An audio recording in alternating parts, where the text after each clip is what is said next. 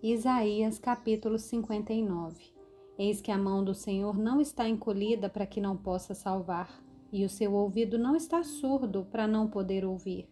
Mas as iniquidades de vocês fazem separação entre vocês e o seu Deus, e os pecados que vocês cometem o levam a esconder o seu rosto de vocês, para não ouvir os seus pedidos porque as mãos de vocês estão manchadas de sangue e os seus dedos de iniquidade. Os lábios de vocês falam mentiras e a sua língua profere maldade. Não há ninguém que clame pela justiça, ninguém que compareça em juízo pela verdade. Confiam no que é nulo e andam falando mentiras, concebem o mal e dão à luz a iniquidade Chocam ovos de cobra, tecem teias de aranha. Quem comer os ovos morrerá, e se um dos ovos é quebrado, sai uma víbora. Suas teias não servem para fazer roupa. Ninguém pode se cobrir com o que eles fazem. As obras deles são obras de iniquidade e atos de violência estão nas suas mãos. Os pés deles correm para o mal, são velozes para derramar sangue inocente. Os pensamentos deles são pensamentos de iniquidade, e nos seus caminhos há ruína e destruição.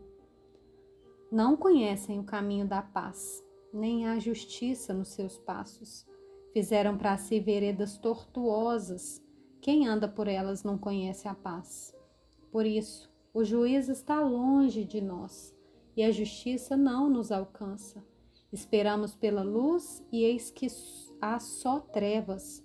Esperamos pela claridade, mas andamos na escuridão. Apalpamos as paredes como cegos, sim, como os que não têm olhos andamos apalpando. Tropeçamos ao meio-dia como nas trevas, e entre os robustos somos como os mortos. Todos nós bramamos como ursos e gememos como pombas. Esperamos o juízo, mas ele não aparece. Esperamos a salvação, mas ela está longe de nós, porque as nossas transgressões se multiplicam diante de ti e os nossos pecados testificam contra nós. As nossas transgressões estão conosco e conhecemos as nossas iniquidades. Temos sido infiéis e mentimos contra o Senhor. Nós nos afastamos do nosso Deus. Pregamos a opressão e a rebeldia, proferimos palavras de falsidade que concebemos no nosso coração. Por isso, o direito se retirou e a justiça se pôs de longe, porque a verdade anda tropeçando pelas praças e a retidão não pode entrar.